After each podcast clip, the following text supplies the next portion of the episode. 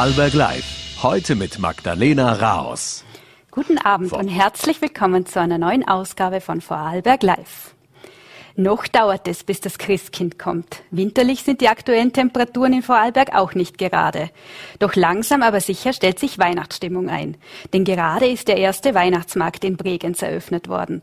Am Freitag folgt der Dornbirner Christkindlmarkt. Ebenfalls am Freitag und Samstag der Blasengelmarkt in Feldkirch. Corona-Einschränkungen gibt es heuer keine mehr. Ganz so wie früher wird es aber auch nicht, denn das Zauberwort heißt Energiesparen. Einen Einblick gibt uns heute der Geschäftsführer vom Dornbirner Stadtmarketing Herbert Kaufmann. Bei uns geht es heute aber nicht nur um Weihnachten. Am 11.11. .11. um 11.11 Uhr hat bekanntlich die Faschingszeit begonnen. Dieses Jahr gibt es eine Premiere. Zum ersten Mal ist ein Faschingsprinzessinnenpaar im Amt. Alexandra Kollmann-Piller und Gabriela Piller regieren zusammen als Alexandra die Erste und Gabriela die Erste den Fasching in der Bregenzer Fluh. Wir werden die beiden Majestäten heute in der Sendung vorstellen. Und wir beschäftigen uns auch mit der nördlichsten Gemeinde Vorarlbergs, Hohenweiler. Hohenweiler hat rund 1350 Einwohnerinnen und Einwohner. Im Zentrum der Leiblachtalgemeinde bleibt momentan kein Stein auf dem anderen. Dort wird ordentlich gebaut. Über das Großprojekt Zentrumsumbau und auch andere Themen spreche ich heute mit Bürgermeister Wolfgang Langes. Zuvor begrüße ich nun aber Herbert Kaufmann, Geschäftsführer vom Stormbinner Stadtmarketing bei mir im Studio. Herr Kaufmann, herzlich willkommen. Danke für die Einladung. Am Freitag geht es mit dem Dornbirner Christkindlmarkt los. Was können sich die Besucherinnen und Besucher denn erwarten? Können Sie uns da schon etwas verraten? Ja, natürlich, und das mache ich gerne. Der Dornbirner Christkindlmarkt öffnet wieder seine Pforten und wir haben tatsächlich wieder ein bunt gefächertes Angebot. Von jung bis alt, für jeden ist was dabei. Angefangen von der Kinderbastel- und Backstube, die täglich geöffnet ist, einen sehr abwechslungsreichen kulinarischen Bereich, aber auch äh, Angebote natürlich im Kunsthandwerksbereich, der bei uns einen besonderen Stellenwert hat, den wir im Stadtmuseumspark einen sozusagen eigenen Markt äh, bieten. Jetzt haben Sie es ja schon äh, angedeutet, aber welches Programm ist denn speziell für die kleinen Weihnachtsmarktbesucher geplant? Ja, also auf 125 Quadratmeter bietet die Kinderbastel- und Backstube alles, was das Herz begehrt. Dort drin wird gebastelt, gebacken, gesungen, gespielt und äh, es ist einfach auch schon ein Treffpunkt geworden für Familien und die Kleinen. Und äh, es ist, äh, funktioniert total gut. Wir sind sehr stolz darauf. Das machen wir in dieser Form schon mehrere Jahre und hat täglich geöffnet ab 14 Uhr bis 18 Uhr. Und zusätzlich zu dem Thema gibt es natürlich auch noch klassisch, was nicht fehlen darf, Karussell oder, oder Fahrmöglichkeiten mit, mit, äh, im Freizeitbereich, aber auch Zudem, und da gibt es die größte Änderung heuer sicherlich, ist äh, im Bereich des Angebots vom äh, Kunsteislaufplatz.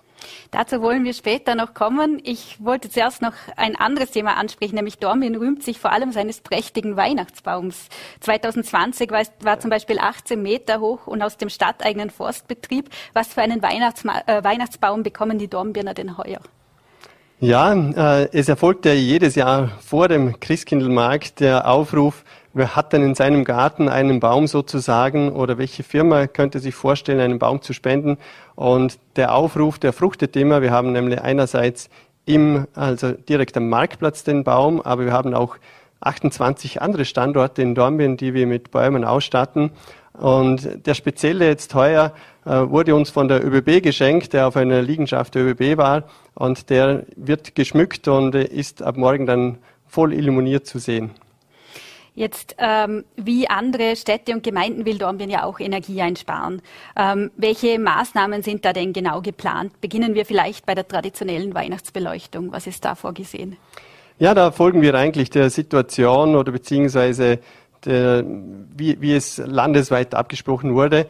Es wird einfach eingespart an den Schaltzeiten, was uns allerdings alles äh, allen klar war, ist, es sollte trotzdem dass die, das Ambiente, die Stimmung vorhanden sein.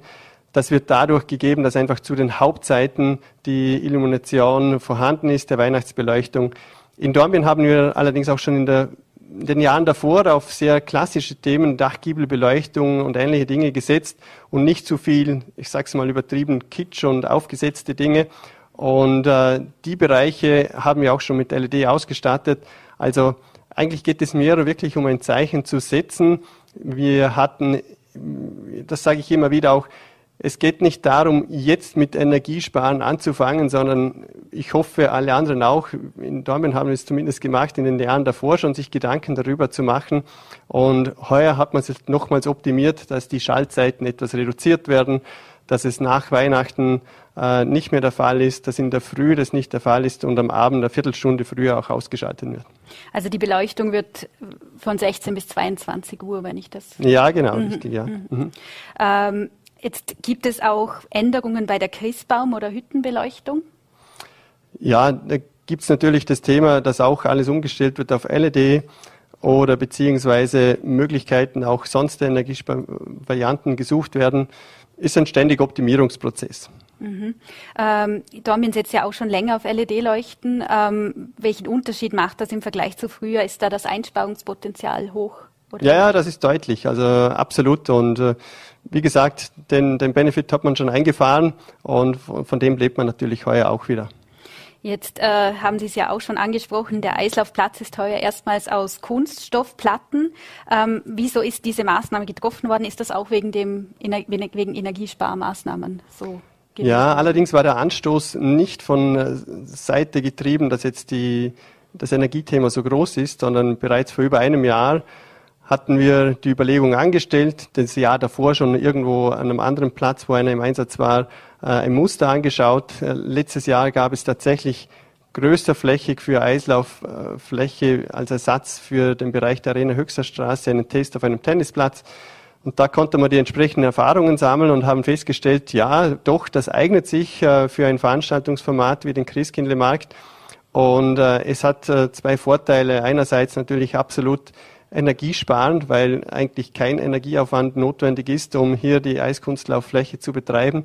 Und andererseits im Erhalt deutlich einfacher zu handeln. Und man ist auch nicht so ausgesetzt, was äh, die Wettereinflüsse betrifft. Das ist leichter handhabbar.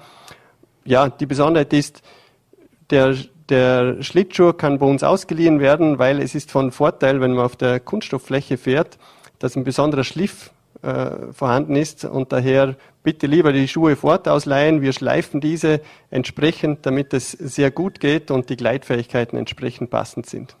Also das heißt, mit normalen Schlittschuhen kann man da gar nicht. Es sind schon normale Schlittschuhe, nur brauchen sie einen besonderen mhm. Schliff und den verpassen wir gerne fort und dazu haben wir auch entsprechende Leihschuhe zur Verfügung gestellt. Ansonsten ist es derselbe Spaß wie vorher. Äh, sind denn noch weitere Maßnahmen geplant, zum Beispiel was die Gastronomie angeht? Wird es da Heizpilze geben oder wird es diese nicht geben? Es ist so, dass wir, da muss ich jetzt etwas weiter ausholen, in Dornbirn haben wir die Gastronomie so aufgestellt, dass wir auch da auf die regionale Wertschöpfung stärker zielen und äh, der bunte Mix an Gastronomie wird äh, zu fast 100 Prozent von einheimischen Gastronomen gestellt. Und bei den einheimischen Gastronomen gibt es auch natürlich etwas mehr die Situation, dass wir verstärkt auf das kleinstrukturierte Betreiben von äh, Bereichen der Gastronomie setzen. Und das heißt, dass auch bestehende Gastgartensituationen genutzt werden. Und in diesen Gastgarten gibt es entweder bereits Vorrichtungen, weil man muss sich ja vorstellen, aus Sicht des Gastronomiebetreibers, letztes Jahr hat man gesagt, bitte alle Leute raus in die in die, in, ins Freie, in, in den Gasgarten, dann hat man eigentlich geschaut, dass das äh, entsprechend vorgesehen wird, dass äh, eine gute Atmosphäre, eine Wohlfühlatmosphäre entsteht, das auch natürlich mit Wärme verbunden ist. Äh, heuer wäre wiederum das Umgekehrte. Man sollte die Heizpilze und ähnliches nicht einschalten, die Heizstrahler. Also wir haben den Aufruf gestartet, Bewusstseinsbildung gemacht. In den einzelnen Gastrobetrieben ist es allerdings auch dem einzelnen Gastronom dann überlassen, wie er das organisiert. Es ist aber absolut zu spüren, sowohl kundenseitig wie auch von den Gastronomiebetreibern, dass ein absolutes Verständnis dafür da ist und jeder tut das, was er in seiner Möglichkeit äh, sieht und das auch umsetzen kann. Jetzt ähm, der letzte richtige Christkindlmarkt in Dornbirn fand ja eigentlich 2019 statt, kann ja. man sagen. Dazwischen lagen zwei Corona-Jahre. Wie entbehrungsreich waren denn diese für die Stadt jetzt in diesem Bereich? Ja, es schmerzt natürlich schon sehr im Sinne dessen, weil man spürt, äh, es lieben die Leute, oder? Das, äh, das ist dafür umgekehrt teuer, dass das schon sehr eindrückliche, sowohl von den Ausstellern, von, von unseren Mitarbeitern, wie auch von den Gästen, Kunden, die aktuell durch den Marktplatz laufen. Da spürt man, dass die Freude sehr groß ist, oder? Dass es wieder losgeht. Und genau das hat, glaube ich, gefehlt. Und das war auch der Schmerz in den vergangenen zwei Jahren. Insbesondere letztes Jahr, da war es äh, ziemlich bitter. Da haben wir aufgebaut, da war man der Meinung, dass man eigentlich starten kann mit äh, Auflagen und Maßnahmen, die zu berücksichtigen sind. Und Tag später, nach den ersten Betriebstagen, kam dann die Meldung Lockdown, alle schließen. Ähm, sozusagen, es wäre alles fertig gewesen umso mehr jetzt heuer die Freude darauf, dass es startet und das ist spürbar und das freut uns, weil äh, es doch einfach auch von Atmosphäre lebt. Gibt es da heuer auch ähm, altern geplante Alternativen? Sollte es doch wieder zu einer Verschärfung der Maßnahmen kommen oder ist das überhaupt kein Thema mehr? Aktuell sehe ich da nicht die Notwendigkeit. Wir sind natürlich gerüstet. Äh, eines, was wir gelernt haben in der Vergangenheit, ist äh, höhere Flexibilität zu zeigen. Die würden wir dann auch dann einbringen. Klar, dann setzen wir uns mit dem Thema auseinander. Ähm, was ein Learning sozusagen aus der Vergangenheit war, ist manchmal Entscheidungen nicht abzuwarten, was übermorgen vielleicht passiert, sondern etwas auch äh, konkreter zu werden und dementsprechend auch selber die Weichen zu stellen. Ähm, sind in den letzten beiden Jahren sind da auch alteingesessene Händler durch die Bestimmung, die Corona-Bestimmungen, die sich so schnell geändert haben, sind die auch vergrault worden oder sind die eigentlich alle wieder zurückgekommen? Na, vergrault ist das falsche Wort. Allerdings gibt es einen gewissen ähm, oder gewisse Veränderungen, oder? Der eine oder andere hat sich tatsächlich anders orientiert, oder? Die Auswahl der Händler bzw. Aussteller die ist etwas zurückgegangen. Wir dürfen aber uns glücklich schätzen, dass wir sehr viele Aussteller, also über 85 Prozent haben, die sich vorher bewährt haben, die immer noch dabei sind und die die Krise auch übertaucht haben. Umgekehrt, jedes, jedes Schlechte hat sein Gutes. Es gibt auch neue, äh, die am Markt auftreten und die ihre Chance darin sehen, diesen als vertriebsfähig zu sehen. Was ist denn abgesehen jetzt von den Energiesparmaßnahmen, was sind denn die größten Veränderungen im Vergleich zu früher, sagen wir im Vergleich zu 2019 beim Markt? Ja, wir wollen ja nicht alles immer neu erfinden und gut, Gutes sollte man behalten und von dem hatten wir zum Glück einiges und das haben wir auch wieder gleich gemacht. Es gibt immer kleine Änderungen, was die Situation vor Ort ist, wie man was aufstellt, äh, wie die Wege sind, technische Verbesserungen in der Vorbereitung, in den Abläufen. Aber inhaltlich äh, setzen wir auf dieselben Pferde wieder vor, weil wir wissen, das ist stimmig, das passt, das ist gesucht, das ist gefragt, äh, das kommt gut am Markt an, entspricht dem, was der Christkindlmarkt Dornbirn sein soll, eine Verbundenheit, eine Regionalität und, eine stimmungsvolle Atmosphäre mit einem kulinarischen, abwechslungsreichen Programm. Ähm, wie, wie vielen Besucherinnen und Besuchern rechnen Sie denn heuer? Gibt es da irgendwelche Zahlen, mit denen man rechnet? Ja, über den gesamten Zeitraum hinweg äh, wird es ein bisschen wetterabhängig sein, oder? Äh, ich kann Ihnen aber versichern, dass wir an guten Tagen bis an die 10.000 äh, Gäste an Frequenz äh, zählen können. Und äh, da kann man sich so hochrechnen, entsprechend wie viele guten Tage es gibt. Äh, ist allerdings auch manchmal gekoppelt, das ist ja eine Besonderheit in Dornbirn, dass auch der Christkindlmarkt äh, am Mittwoch und Samstag an den eigentlich schon gesellschaftlichen Treffpunkt Wochenmarkt, der als Versorgermarkt konzipiert ist, andockt und da sich das dann gegenseitig befruchtet. Mhm. Wird wahrscheinlich dann auch ein bisschen wetterabhängig sein, dann die Besucheranzahl an den jeweiligen Tagen. Ja, wobei ich auch sagen muss, eines die Beobachtung vor Corona beziehungsweise bei den Veranstaltungen, die wir hatten, bei, für den Christkindlmarkt sind die Besucher tendenziell wetterfester wie bei allen anderen Veranstaltungen. Da ist man darauf eingerichtet, man ist auf Winter eingestellt und äh, da geht es deutlich besser. Jetzt fand ja vorher schon der traditionelle Martini-Markt statt. Hat dieser schon einen Vorgeschmack gegeben, was jetzt zum Beispiel Besuchs- und Konsumfreude angeht? Ja, und zwar eines, dass die Bestätigung vorhanden ist, ja, wir wollen wieder Veranstaltungen haben, wir wollen wieder Veranstaltungen besuchen. Für uns war nicht ganz klar, wie die Nachfrage sozusagen marktseitig ist, aber wir waren sehr positiv überrascht, in welchem Umfang und, und Klarheit dies vorhanden ist. Also ja, wir sind äh, total äh, gut darauf eingestellt, im Sinne dessen, dass man da an die Frequenzen von früher wieder anknüpft und dass auch die Nachfrage diesbezüglich vorhanden ist, weil, und das ist, glaube ich, auch ein Thema, weil es auch im Freien stattfindet. Was erwarten Sie denn da insgesamt für einen Umsatz? Gibt es da Zahlen?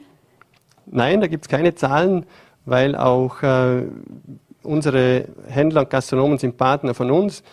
Die bezahlen eine Miete für den Standort und äh, der Umsatz ist die Sache jedes einzelnen Unternehmers. Äh, vielleicht noch abschließend, welche Bedeutung haben denn Christkindlmärkte wie jener in Dornbirn für den Tourismus in der Stadt? Wie? Ja, es ist eine Kombination aus mehreren Dingen, die so ein Markt äh, für uns bringt. Einerseits ist er wirklich gedacht als Teil der Lebensqualität in einer Stadt, äh, der für sich spricht. Für den Tourismus ja auch. Also wir haben tatsächlich auch schon Busgruppen und ähnliches, also die dafür anreisen in Kombination mit Nächtigungen. Wir haben sehr viele Tagesgäste. Jetzt kann man da sagen, wie weit geht man hinaus, ab wann ist man Tagesgast. Aber auf jeden Fall ist er ein sehr starker Frequenzbringer für den Innenstadtbereich, von dem auch äh, aus unserer Erfahrung und den Umfragen, die wir auch schon gemacht haben, sowohl Handel, Gastronomie profitieren und daher glücklicherweise entsprechende Umweltrentabilität auch erzeugt. Herr Kaufmann, vielen Dank für das Gespräch und den Besuch im Studio. Gerne, danke sehr. Und wir wechseln das Thema und kommen von Dornbirn nach Hohenweiler im Leiblachtal. Die Gemeinde Hohenweiler mit rund 1350 Einwohnerinnen und Einwohnern grenzt an Hörbrands und Möckers sowie an das benachbarte Deutschland. In Hohenweiler ist momentan vor allem ein Thema präsent, und zwar die Neugestaltung des Zentrums. Es handelt sich um ein umfangreiches Großprojekt, das die Gemeinde seit Jahren beschäftigt und wohl auch weiter beschäftigen wird. Darüber werde ich nun mit Bürgermeister Wolfgang Lange sprechen. Herr Bürgermeister, herzlich willkommen bei Vorarlberg Live. Danke vielmals und herzlichen Dank für die Einladung. Ja, wir haben es gehört, in Hohenweiler ändert sich im Zentrum vieles. Vielleicht schildern Sie unseren Zuseherinnen und Zusehern zu Beginn noch einmal, was ist da denn genau alles geplant? Gerne. Also wir, was sich im Moment abspielt, ist, sind Vorarbeiten, weil wir haben über mehrere Jahre Flächen im Zentrum erworben, haben die gemeinsam mit, mit einem Büro, dem Büro Raumhochrosen, entwickelt, äh, wo jetzt in die Umsetzung geht, war gerade diese Woche die Bauverhandlung, ein großes Projekt mit Wohnungen, Gewerbeflächen. Die Raiffeisenbank wird sich dort auch neu ansiedeln. Nur damit wir das machen können, muss dieses große Grundstück baufrei gemacht werden. Wir haben in Hohenweiler die Situation, dass mehr oder weniger quer durch das Dorfzentrum der verrohrte Dorfbach verläuft. Das ist das, was sich jetzt in Hohenweiler mit den einen oder anderen negativen Nebeneffekten, und da kann ich von der Stelle die Bevölkerung auch noch, noch mal um Verständnis ersuchen. Die Baustelle läuft seit 17. Jänner. Wir haben mehr oder weniger über mehrere hundert Meter die Landesstraße aufgegraben mit Einbahnregeln, mit Ampeln. Sind jetzt so weit, dass wir dort fertig sind. Darum war jetzt auch die Bauverhandlung. Das heißt, dort entsteht jetzt auf dieser Fläche Wohn- und Gewerbeflächen. Und äh, zur Vorbereitung des Baus, den wir im Zentrum errichten wollen, äh, mit Schule, mit Kleinkinderbetreuung sein, mit Kindergarten, Bücherei, haben wir schon vor ein paar Jahren, im Jahre 19, die Feuerwehr abgesiedelt. Wir haben in Hohenweiler die Situation, die macht es nicht ganz einfach, dass man relativ viel in das Schulgebäude und ins unmittelbare Umfeld eigentlich wie hineingepackt hat. Die Feuerwehr war im Prinzip wie ein Anbau in der Schule steckend. Und wir beschäftigen uns jetzt im Vorfeld schon über Jahre, diese, damit wir überhaupt beginnen können zu bauen, müssen wir mal diese Nutzungen dort rausbekommen. Der letzte, der noch ansteht, ist der Bauhof. Es laufen aber schon Gespräche für diesen Bau, der natürlich auch finanziell eine sehr, sehr große Herausforderung ist. Also wir, wir gehen auch etwas unkonventionelle Wege, suchen Partner, auch in der Privatwirtschaft, die bereit sind, Geld in die Hand zu nehmen. Wir schauen, dass wir es für sie möglichst attraktiv auch machen können, weil ich denke, es gibt Nutzungen, die sich nicht widersprechen. Schule, Kleinkinderbetreuung, das kann in Kombination mit Wohnen durchaus funktionieren. Und wie gesagt, nachdem im Moment zwar die Ertragsanteile etwas steigen, aber auf der anderen Seite brauche ich Ihnen nicht erklären, die kosten halt auch ist es für eine kleine Gemeinde natürlich eine enorme Herausforderung. Zu den Kosten will ich nachher Gerne. sowieso noch kommen, aber jetzt zuerst noch zu den aktuellen, ja. aktuellen Baufortschritt. Ist da alles nach Plan derzeit? Nicht wirklich. Also wir sind ein bisschen verzögert, ein bisschen ist gut. Wir wollten am 31. August fertig sein. Äh, es wird dann wohl eher der 30. November werden. Hat eher mit, mit etwas Schwierigkeiten im Bereich der Landesstraße zu tun. Das ist ein gemeinsames Projekt mit dem Straßenbauamt. Die Straße wird in dem Zuge auch saniert. Da sind sämtliche Entwässerungen, Straßenwässer, Kanal und so weiter zu verlegen.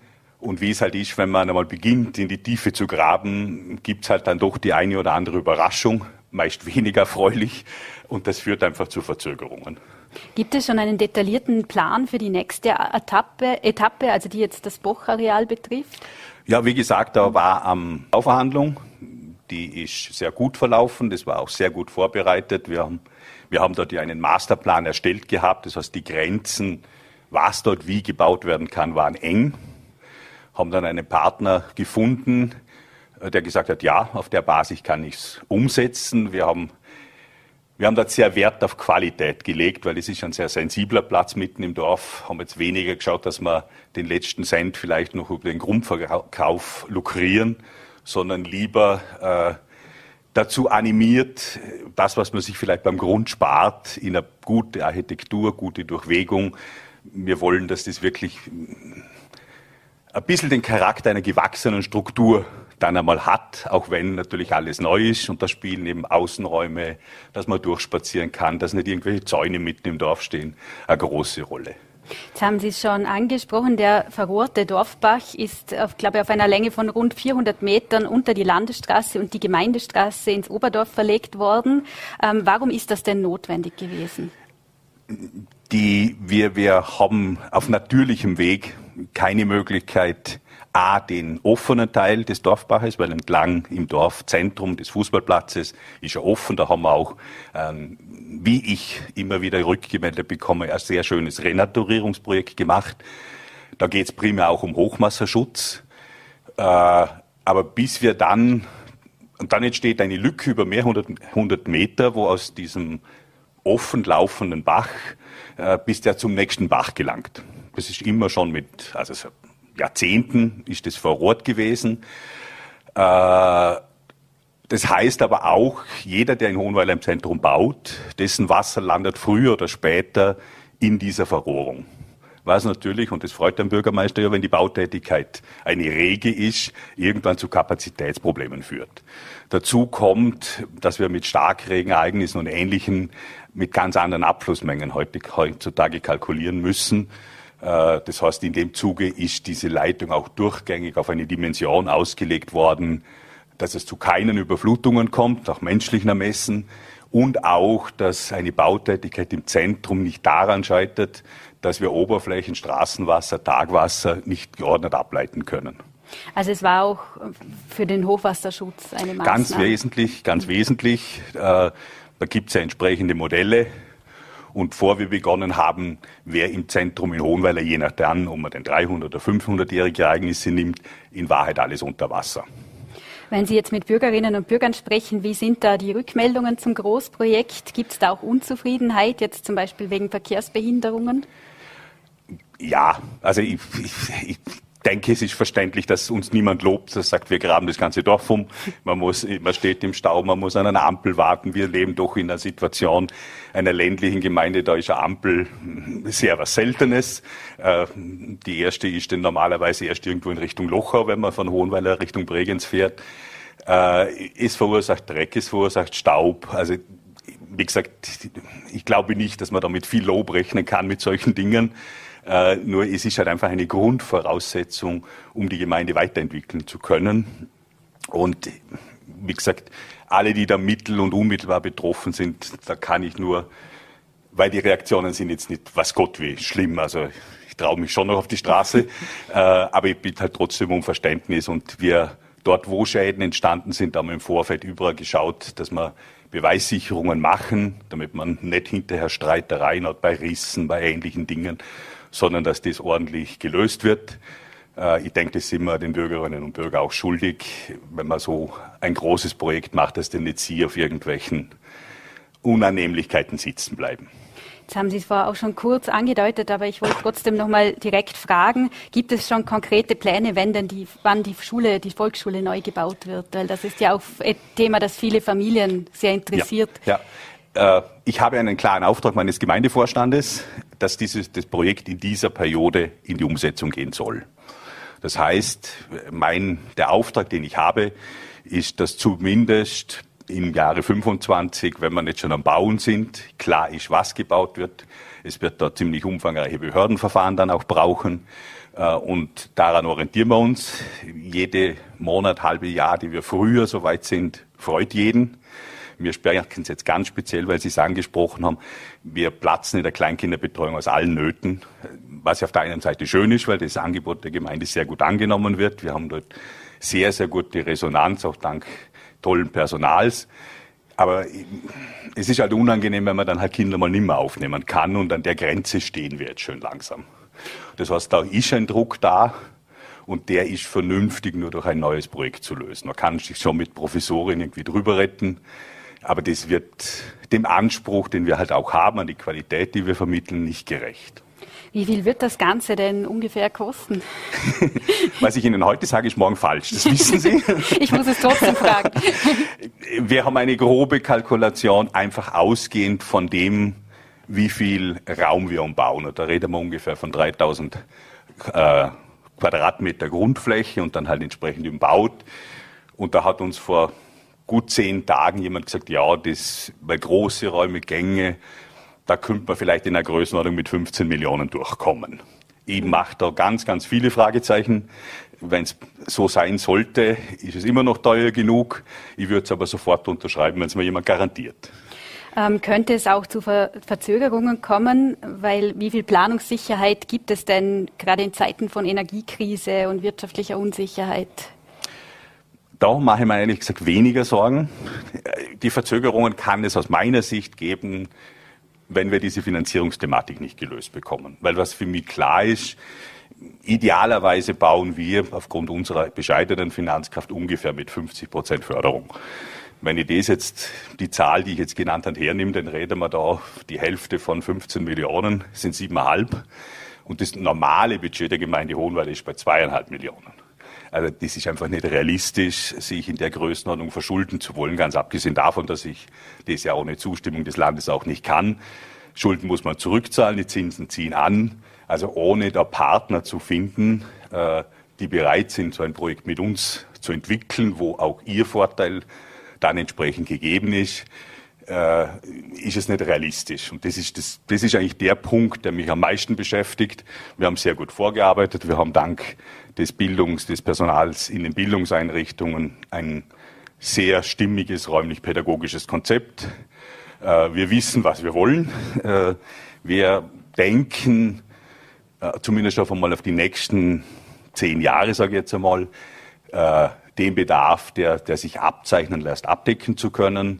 Natürlich so bauen, dass man nicht eröffnet und dann ist es drei Jahre später wieder zu klein. Den Fehler werden wir hoffentlich nicht machen.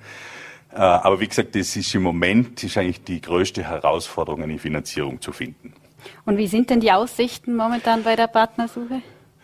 Ja, die bisherigen Gespräche waren jetzt nicht reis, äh, rasend äh, positiv, aber vielleicht haben wir auch noch zu wenig dargestellt und da und lassen wir uns jetzt auch unterstützen. Wir sind seit vielen Jahren auch im Gemeindeentwicklungsprogramm, das das Institut für Standard- und Kommunalentwicklung, Gerald Mattis, macht.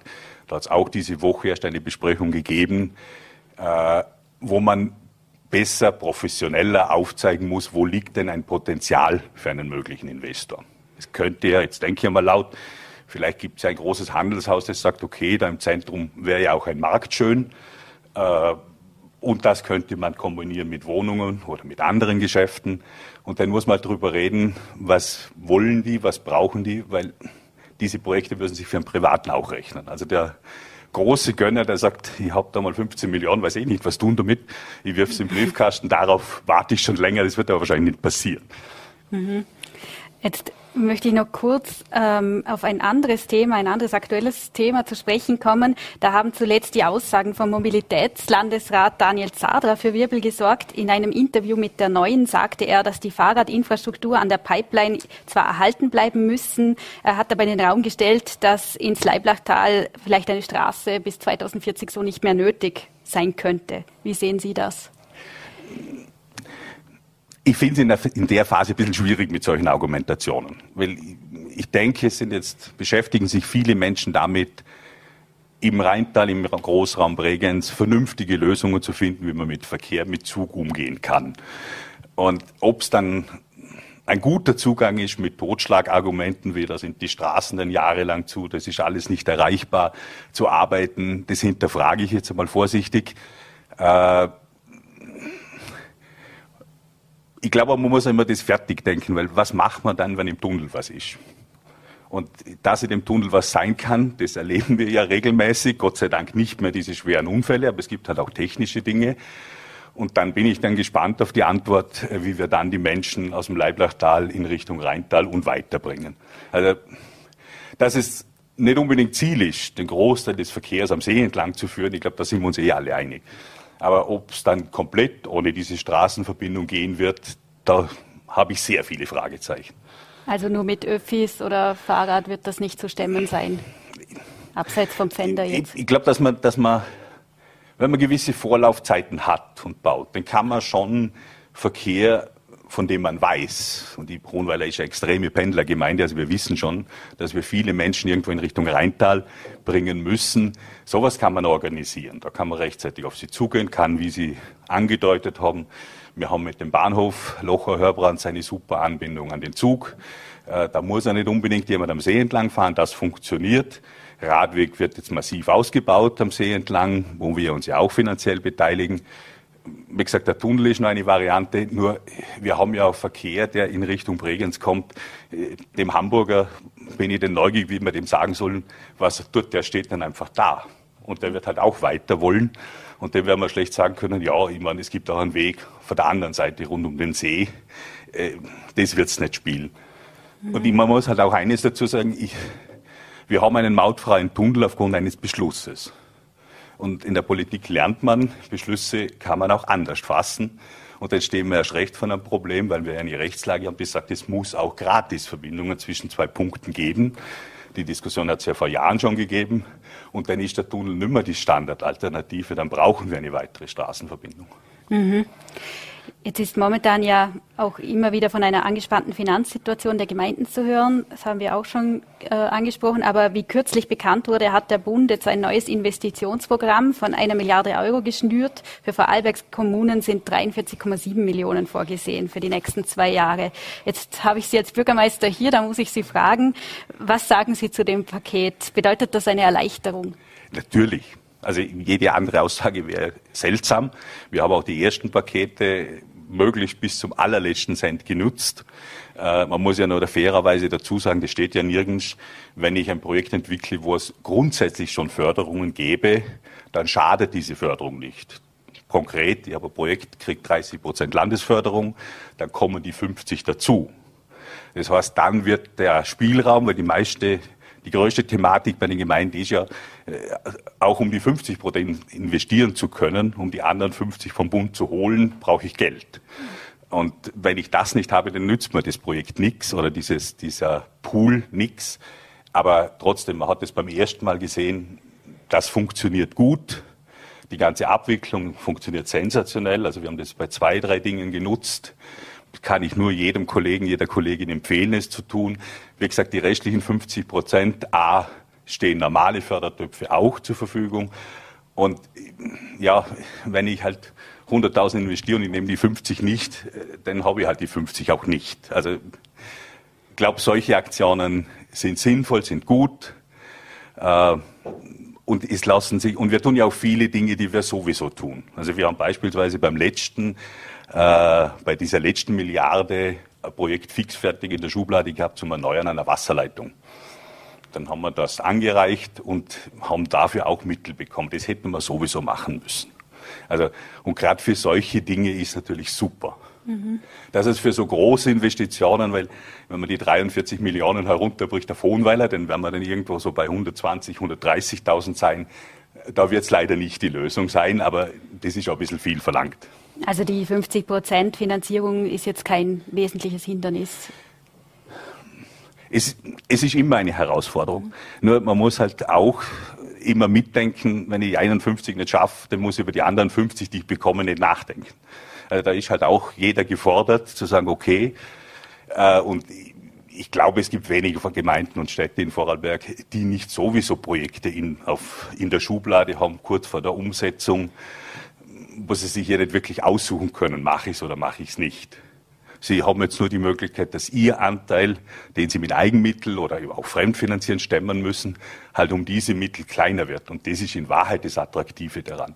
Ich glaube, solche, solche Aktionen des Bundes sind nicht unbedingt dazu da, dass jeder ins stille Kämmerlein geht und überlegt, was könnte ich denn jetzt Schönes noch alles machen. Ich glaube, vor der Situation stehen die wenigsten Gemeinden, äh, sondern wir haben, der Rucksack an Aufgaben ist voll, Projekte stehen an, Sanierungen stehen an, Infrastruktur erhalten. Also, und da ist einfach wie, ein, wie, ein, wie eine zusätzlich erhöhte Förderung, die auch aus anderen Töpfen kommen könnte. Wie geht es denn ganz grundsätzlich jetzt Hohenweiler finanziell momentan? Das ist eine sehr spannende Frage, ich kann sie nicht beantworten. Äh, warum?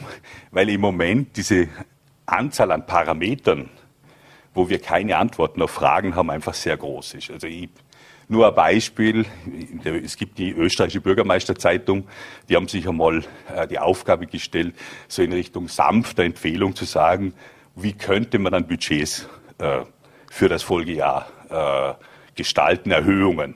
Und da steht bei den Energiekosten, Sie empfehlen Steigerungen zwischen dem drei- und dem zehnfachen. Also, und jetzt glaube ich, Sie schmunzeln zu Recht.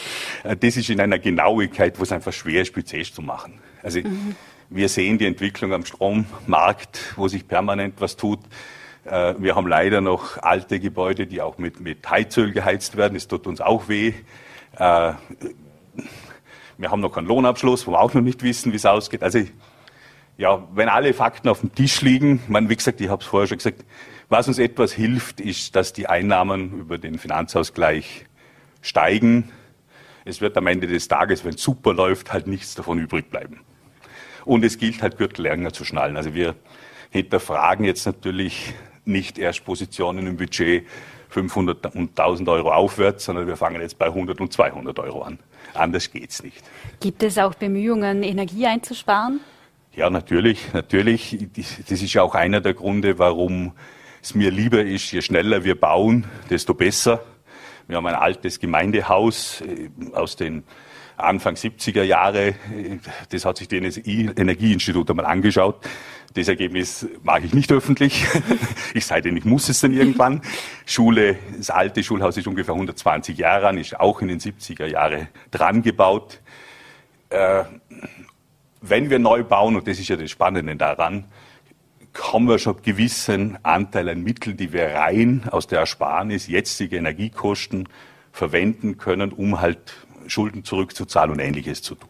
Darum gibt es nicht nur der Bedarf, dass wir für Kinder keinen Platz mehr haben bald, sondern es gibt auch ganz monetäre Überlegungen, da möglichst zügig weiter zu tun, weil wir in Wahrheit im Moment zum Dach und zu den Fenstern hinaus heizen und das bei den Heizungen Energie kosten. Mhm.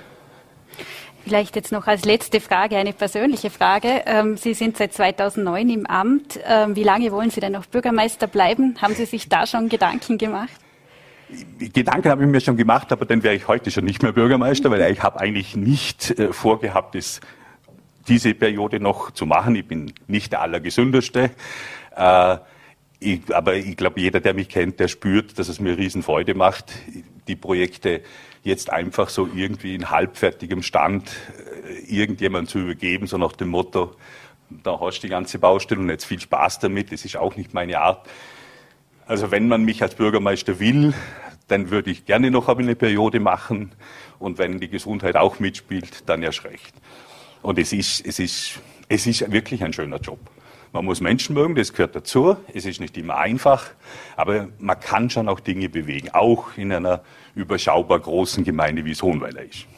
Das ist ein schönes Abschlusswort. Herr Bürgermeister, vielen Dank für den Besuch im Studio. Sehr gerne. Danke vielmals. Und wir widmen uns jetzt dem ersten Vorarlberger Faschingsprinzessinnenpaar. Alexandra die Erste und Gabriela die Erste vom Verein Flua Nollatruller, wenn ich es jetzt richtig ausgesprochen habe, regieren seit dem 11. November dieses Jahres den Fasching in der Bregenzer Flu. Volat-reporterin Miriam Meyer hat die beiden frisch gekrönten Majestäten getroffen. Im Gespräch geht es um die Bedeutung der Wahl, ihre Vorbildwirkung und natürlich die große Leidenschaft für Fasching. Hallo miteinander, wir sind das aktuelle Flur Prinzessinnenpaar. Mein Name ist Alexandra. Ich bin Gabriela und wir freuen uns, dass wir dieses Jahr den Fasching mit den Fluren bestreiten dürfen. Wir haben euch gerade in eurer bürgerlichen Person gesehen, jetzt sind wir umgezogen, sind in eurer majestätischen Form sozusagen Formen. Ihr sind heuer das neue Prinzessinnenpaar. Das ist nach 27 Jahren vor eurem Verein eigentlich ein, St ein Stück Geschichte. Das gab es noch nie und auch, das haben wir bestätigt, auch Vorarlberg weit sind ja das erste Prinzessinnenpaar.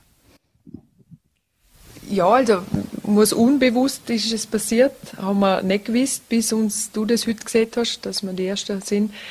Ähm, wir sind jedenfalls dankbar, dass die Flur so offen sind und mutig sind und uns gewählt haben und ja, sind dankbar und freuen uns jetzt auf den Fasching mit ihnen. Ja, also wie gesagt, dass wir die Ersten in Vorarlberg sind, war jetzt nicht ganz klar. Äh, ich glaube aber, wir sind sogar die Ersten in Österreich, bin mir nicht sicher, aber ich habe mal noch nichts derartiges gehört. Und das zeigt schon, dass die kleine, der kleine Flur Ortsteil ein extrem, äh, extrem viel Mut bewiesen hat und das als erstes jetzt mal in Angriff nimmt, was auch wirklich gut ist und an der Zeit war. Wie ist es denn da dazu gekommen? Hat man euch da vorgewarnt, du, es könnte sein, dass ihr nächstes Jahr werden, oder war das für euch eine wirkliche Überraschung? Ja, schon überraschend. Es läutet eines Abends an der Tür und dann stand ein paar vom Faschingskomitee lauter freundliche Flur, die bitte stehen rein und dann stellen sie da diese Fragen dazu, wo du zuerst schon mal schlucken musst und ja, halt überrumpelt bist und dann machst du es aber natürlich mit Freude und siehst zu. Ja, genau. Also zuerst waren wir schon ein bisschen überrascht, aber sie waren so nett. Dann war es uns natürlich sowieso eine große Ehre, dass wir das machen dürfen. Wie lange sind ihr denn schon beim Verein dabei? Seit Freitag eigentlich. Also davor haben wir wohl von der Nollertrüller gehört und sind auch schon mitgegangen bei Umzug und haben gewusst, dass es sie gibt, aber komplett neu, also seit Freitag erst dann war es ja eigentlich eine doppelte Überraschung, dass man so auf euch zukommt, du, wäre das was für euch. Was bedeutet denn der Fasching für euch beide? War das bei euch immer schon ein bisschen ein Fixpunkt oder waren die eher so, ihr sind zwar auf Faschingsumzug gegangen oder haben es mal mitgekriegt, aber waren jetzt nicht so die, die da wirklich voll mitgemacht haben? Bei mir war es so, dass ich eigentlich, ich mag der Fasching extrem gern. Ich bin auch jedes Jahr irgendwo ein dabei und, und gehe auf einen Umzug und, und äh, gehe vielleicht einmal auf einen Ball. Das schon seit ich jung bin. Und, aber es war jetzt nicht so, dass wir irgendwo bei einer Faschingsgruppe dabei waren oder irgendwo mit dem Gefolge waren oder so. Äh, es ist einfach, der Fasching ist eine schöne Zeit. Es ist eine Narrenzeit. Man kann irgendwo wirklich Narr sein äh, bevor dann die strenge Faschenzeit beginnt. Und, und das macht einfach Spaß, sich so einmal verkleiden können und, und äh, einfach mal Spaß haben und jemand anderer sein, wenn man will. Die erste Amtshandlung für euch war ja nach der Krönung, dass ihr den Fasching eröffnet habt am 11.11., .11., also vergangenen Freitag. Wie war denn das? War aufregend. Also ich war sehr, sehr nervös. Da läuft es ja so ab, dass die Flur, also es wissen nur irgendein enger Kreis vom äh, vom Komitee, wer das Prinzenpaar wird und die anderen nicht. Und die lotst man dann irgendwie mit dem Auto Viertelstunde quer durch Bregenz. Und wir haben uns dann halt in einem Lokal im Lowlife getroffen, da beim Schöllareal, wo keiner gewusst hat, wer wartet jetzt da auf uns, absichtlich Erkläre geführt. Da sind wir gestanden und sie haben uns, oder wir haben sie empfangen, die, das Komitee und die Nollertrüller. Sie waren sehr überrascht, wir haben uns gefreut, sind äh, mit fünf Musiker, die aufgespielt haben. Also Blumen haben wir überreicht gekriegt. Das war so schön und festlich. Ja, ja, war besonders. Und danach sind wir mit dem Auto, dort hat man was getrunken dann hat in Adlerhofer gefahren. Dort hat es den nächsten Empfang gegeben. Und dann haben wir gefeiert bis in, zum frühen Abend. Da gab es also gleich der erste vollen Empfang mit Fanfaren und Jubel, kann man sagen. Ja, absolut. Also wir sind da, da heroben, die Schule war da, es waren ein paar Flur da, natürlich das gesamte, alle Altprinzen und Altprinzessinnen waren da. Ähm, war wirklich, wirklich ein netter, total herzlicher Empfang auch von allen und haben die Glückwünsche entgegengenommen und war wirklich echt schön. Also echt überrascht eigentlich, wie viel Herzlichkeit einem da entgegengebracht wird ähm, und wie sie sich mit uns freuen, dass wir das jetzt dieses Jahr machen dürfen und hinter uns stehen und ja, dass wir gemeinsam durch den Fasching ziehen. Wie lautet denn das Motto und was steckt denn da dahinter? Äh, wir haben wir haben lange überlegt. Das Motto soll ja immer irgendwo ein bisschen eine Bedeutung haben äh, für das Prinz, Prinzessinnenpaar. Ähm, wir haben uns entschieden für den Tanz auf dem Regenbogen und zwar aus dem Grund, weil wir nach den zwei Corona-Jahren, die wirklich sehr düster waren und nach der äh, recht unsicheren Zeit, wie wir sie momentan erleben und, und einfach, wir wollten einfach was Positives ausstrahlen, wir wollten was Buntes, wir wollten einfach, äh, wollen einfach ein bisschen Freude bereiten, deren Fasching und ich glaube, der Regenbogen, der bedeutet uns natürlich was und ähm, der strahlt immer was Positives und was Fröhliches aus.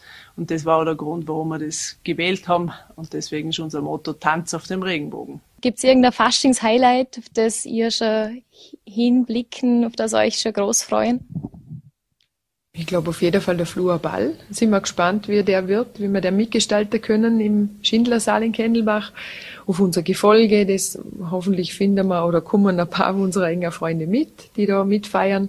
Der Prägensumzug wird der Highlight.